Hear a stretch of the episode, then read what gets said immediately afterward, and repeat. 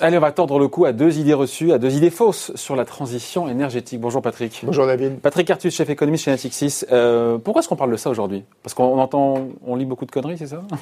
Non, mais je trouve qu'à nouveau, il faut essayer d'avoir un débat qui soit euh, sain et euh, raisonnable. Et on lit, oui, on lit des choses qui sont assez incorrectes. Euh, sur la transition énergétique, en tout cas qui ne sont pas suffisamment réfléchis. Donc, j'aurais juste contribué peut-être à la souvent, du débat. On entend souvent qu'on manque d'argent pour réaliser cette transition énergétique. Alors, il y a, y a, y a, bah, y a trois sujets, je crois qu'il faut Moi, j'en dis c'est un peu vrai. Hein. Voilà, il y a trois sujets. Il y a un, est-ce qu'on est saura financer la transition énergétique? Il y a un sujet 2 qui est est-ce qu'elle va nous appauvrir hein, en termes de pouvoir d'achat Et il y a un sujet 3 qui est la question de redistributive. Je crois mm. que et si on veut réfléchir à la transition énergétique sainement, il faut réfléchir euh, en même temps à ces trois questions. Alors, sur, la partie financement, alors, sur la partie le compte n'y est pas aujourd'hui. Alors, par rapport aux alors besoins. alors, ce que j'ai fait, c'est des calculs que, que, que, je publierai bientôt, mais euh, qui sont avec des chiffres euh, relativement sérieux, puis qui regroupent des calculs qui ont été faits par plein d'autres institutions sur le besoin d'investissement dans la transition énergétique. Alors, en gros, vous savez qu'il y, y, y, a plusieurs bouts. Il y a un gros bout qui est la production d'énergie, et il y a un autre gros bout, c'est les deux bouts majeurs, qui est euh, l'isolation des bâtiments. Ouais.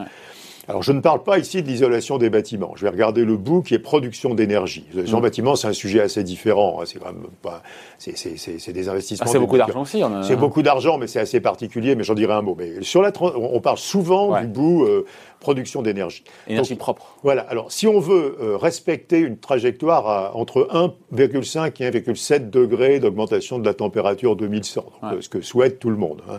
Euh, si on veut donc euh, être sur cette trajectoire, et quand on prend l'évolution de notre production d'énergie qu'il faut avoir, en gros, je regarde à l'horizon 2050, hein, après c'est un peu compliqué, donc à l'horizon 2050, il faut faire disparaître complètement le charbon, il faut réduire de plus de 60% le pétrole, le gaz, c'est à peu près plat, et il y a une explosion, une multiplication par plus de 4 des énergies renouvelables. Hein. Ça coûte combien par an? Combien il faudra investir chaque année? En coût d'investissement net, Net hein, C'est-à-dire bah, net de ce qu'on va moins investir dans les énergies fossiles et de ce qu'on on investit déjà dans les renouvelables. Donc en, effort net d'investissement nouveau, ça, ça, coûte 0,6, 0,7 points du PIB mondial, hein, euh, à peu près. Et, euh, Alors dit comme ça, ça paraît pas énorme, mais si on le met en euros, on se dit que c'est colossal. Oui, mais le, taux d'investissement du monde, c'est 27% du PIB. Ah. Et, il bouge de plusieurs points d'une année sur l'autre. Donc si vous dites qu'il faut, que je passe de 27 à 27,6, honnêtement, c'est total, totalement peanuts. Et en Europe, hmm. c'est moins parce qu'on part d'une base qui est meilleure sur les renouvelables. On a déjà beaucoup d'hydraulique, on a déjà un peu de renouvelables, enfin, etc. Et, et, voilà. Et alors, faut, voilà. Donc, c'est pas énorme et ça se finance. rappelons que le monde est dans une situation d'énorme excès d'épargne ça se finance aujourd'hui avec des taux d'intérêt réels qui sont nuls, quoi. Je veux hmm. dire. Hein. Donc, donc c'est pas infinançable. Non. Potentiellement, ça se finance facilement. mais est-ce que ça va se financer Alors, donc les obstacles, c'est pas l'argent sur cette question de, de, de, de production d'énergie renouvelable. Les obstacles, ça peut être la réglementation. Ça peut être que c'est difficile. construire un champ d'éoliennes euh, offshore, regardez, c'est très compliqué. Il faut des autorisations dans tous les sens. Il y a des gens qui protestent. Donc il y a, il y a, il y a une, une, réaction. Bon. Et puis, euh, voilà. Alors, d'où ça vient euh, qu'en particulier en Europe, ça marche C'est quand même assez intéressant. Euh, et, et, ça, une transition sur mon second point, ça vient aussi de ce que euh, on, dit souvent que l'Europe est très dépendante du reste du monde il y a un domaine où l'Europe n'est pas dépendante du reste du monde, c'est les éoliennes. sur, le solaire, sur le solaire, on Alors sur le solaire, on importe tout. Et honnêtement, on n'a pas du tout envie de fabriquer des cellules solaires. Faisons faire ça par les Asiatiques. C'est un truc qui est pas très sophistiqué. Euh, ça coûte pas très cher. Bon, et c'est un peu plus de 20% des besoins d'investissement dans le renouvelable. Mais presque 80% c'est l'éolien, surtout du offshore. L'avantage du offshore, c'est qu'il marche. Offshore, c'est en mer. Hein. Ouais, il marche 50% du temps offshore, il marche 25% du temps onshore. Hein. Donc le offshore, c'est beaucoup plus efficace que le onshore. Et là, nous fabriquons nos éoliennes. C'est les Danois, les Allemands, hein, hmm. essentiellement. Hein. Et donc l'Europe euh, euh, fabrique 98% des éoliennes qu'elle installe, ce qui est évidemment très très positif. Alors après, il y a la question donc de. Donc voilà. Donc Euh, Donc, première idée fausse, c'est pas infinançable. C'est compliqué d'un point de vue réglementaire, euh, euh d'un point de vue de, des, des, autorisations qu'il faut obtenir, mais c'est pas un problème d'argent. Après, on entend souvent, alors, autre idée fausse, le pouvoir d'achat. On se dit qu'on va s'appauvrir parce que cette énergie-là sera de plus en plus chère. Alors, mes calculs, alors, oui, alors dans mes calculs, le, prix de l'énergie en 2050 sera en, en euros constants, 2,9 hein, fois plus élevé qu'aujourd'hui. Eh ben, alors, du, et je vais vous démontrer que nous allons pourtant euh, augmenter notre pouvoir d'achat. Et la raison est, là, quoi? C'est qu'on va remplacer des énergies fossiles importées par des énergies renouvelables que nous fabriquons nous-mêmes. Enfin, nous, pas en France, qu'on fabrique euh, bah, en Danemark, en Allemagne. Non, alors l'énergie, on va la fabriquer nous-mêmes. Et alors, très bon point que je, que, dont je vais dire à moi, et, je prends l'Europe, hein, je prends l'UE. L'UE, elle va arrêter d'importer du pétrole et elle va fabriquer des énergies renouvelables avec, du, matériel. européen à 80%, parce qu'à 20%, c'est les... Et donc, en termes de valeur ajoutée, nous avons un énorme supplément de valeur ajoutée.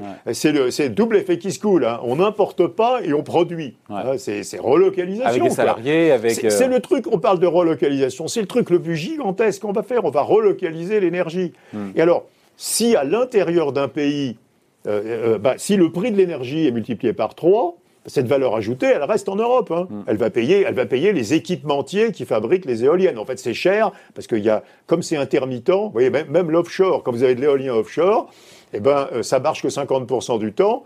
Donc, ce qu'il faut que vous fassiez, c'est que dans le 50% du temps, vous satisfaisez la demande et vous stockez euh, la moitié et vous la rendez. Mais donc il faut une capacité qui est deux fois la demande. Et il faut des. Alors dans mon calcul, j'ai mis des électrolyseurs qui font de l'hydrogène et ensuite c'est d'hydrogène vert. Hein. Hmm. Et, et, voilà. Mais, et donc vous payez trois fois plus cher. Oui, mais pour le consommateur, mais, alors, c'est trois fois plus cher. C'est mon troisième point. Mais en termes de valeur ajoutée européenne, le pouvoir d'achat des Européens va augmenter puisqu'ils vont arrêter de donner une partie de leur PIB aux pays du Moyen-Orient, quoi, euh, et à la Russie. Dernier point, ça crée vraiment un gigantesque effet redistributif qui est que euh, si euh, les fabricants européens d'éoliennes vont faire fortune et que le consommateur lambda, il va payer plus cher ah. son énergie. Ah oui, mais ça, c'est un problème redistributif. Quand on a un problème redistributif, quand on a plus de revenus, euh, c'est un moindre problème. un problème redistributif, quand on a moins de revenus, ce qui est ce qu'on a en 2020 avec la Covid, c'est plus ennuyeux. Mais un problème redistributif, quand vous avez plus de PIB, parce que vous fabriquez vous-même ce que vous importiez avant, ça gère. Donc il va falloir redistribuer. D'ailleurs, c'est ce qu'on a décidé d'appeler la transition juste. Hein. c'est que les, les, les, personnes aux revenus le plus bas euh, perdront pas de pouvoir d'achat, même si elles payent trois fois plus cher leur énergie. Donc le véritable obstacle à cette transition énergétique C'est les problèmes redistributifs. C'est ni l'argent, ni le pouvoir d'achat, ni le prix de l'énergie, c'est les problèmes redistributifs. Le alors, et puis alors, tous les problèmes techniques, euh, déposer un permis de construire pour un champ d'éolienne, vous allez voir ce qui va vous arriver. Donc, mais, mais à part des problèmes techniques et juridiques, euh, du point de vue de l'économie, le vrai sujet, c'est les problèmes redistributifs. Et le dernier problème redistributif, et je finis là-dessus que vous évoquez, c'est que si toutes les éoliennes sont faites au Danemark, ça aide pas tellement les Français. Quoi, hein. Et donc, soit on est capable de mettre de la redistribution en Europe, donc ah. un grand budget européen. C'est encore un autre sujet. donc, hein. les, donc, les, Danois deviennent, si vous voulez, euh, les Émirats de l'Europe parce qu'ils font les éoliennes. Bah, on va faire un scénario délirant comme ça. bah, évidemment, euh, s'ils n'acceptent pas de rendre l'argent aux autres Européens, euh, soit bah, il faut qu'on fabrique des éoliennes, y compris en France, quoi, et pas seulement au Danemark. Ouais, après, il y a un, sujet, un, autre sujet, on finit là-dessus, Patrick, c'est mm. le, stock de capital oui, lié il y a les stranded assets, à ce qu'on appelle bah, les, énergies, fossiles, quoi, je veux dire, lié au pétrole, lié au charbon euh, Qu'est-ce qu'on en fait de ça? Ah ben, on, Alors sur le gaz, il n'y a pas tellement de problème parce que vous savez que même dans les scénarios à 1,5 degré, on utilise beaucoup de gaz en réalité parce qu'on arrête le charbon et on arrête 60% du pétrole. Hein. Donc on utilise du gaz au moins jusqu'à moins que le pétrole. Au moins jusqu'à bah, deux fois moins pour la même électricité euh, que, le charbon. Donc au moins jusqu'à la le pétrole entre gaz et pétrole? Oui, on fait pas d'électricité au pétrole. Enfin les centrales au fioul, c'est rarissime. C'est plutôt charbon-gaz. Donc le gaz, on en utilise jusqu'à la fin du siècle en fait. Hein. C'est une énergie de transition le gaz. Il faut pas le considérer. Euh, le, gaz en plus, c'est pas bien, mais le gaz qui remplace du charbon, c'est bien. Quoi. Mais, euh, mais, mais évidemment, le pétrole, on va, on va arrêter un grand nombre de gisements de pétrole. Euh, qui sont les gisements les plus chers. Quoi, hein. Donc les gisements les plus chers de pétrole, il faudra mm. les enlever des bilans. C'est-à-dire des grosses... Euh, bah, c'est les gisements dans les endroits où c'est cher d'extraire le pétrole. grosses dépréciations à venir dans le, pour le Alors ça a beaucoup commencé, si vous regardez les grands pétroliers. Alors les pétroliers euh, privés, parce que les, vous savez que le pétrole, en fait, on parle des pétroliers, mais le pétrole, il est fabriqué essentiellement par les sociétés qui appartiennent aux États mm. en Russie, en Arabie Saoudite, au Moyen-Orient, en Afrique. Et, eux n'ont pas vraiment commencé. Mm. Bon, je rappelle que je, là, je parle au chef économiste de chez Natixis, oui. c'est pas Patrick Artus, qui est administrateur de Total. Oui, non, la, vue Natixis complète, et ça n'a rien à... Le président de Total s'exprime suffisamment sur ce sujet. Il vient d'ailleurs, il vient nous voir aussi, Patrick Pouyanné, on le salue d'ailleurs. Allez, merci Patrick. Merci David.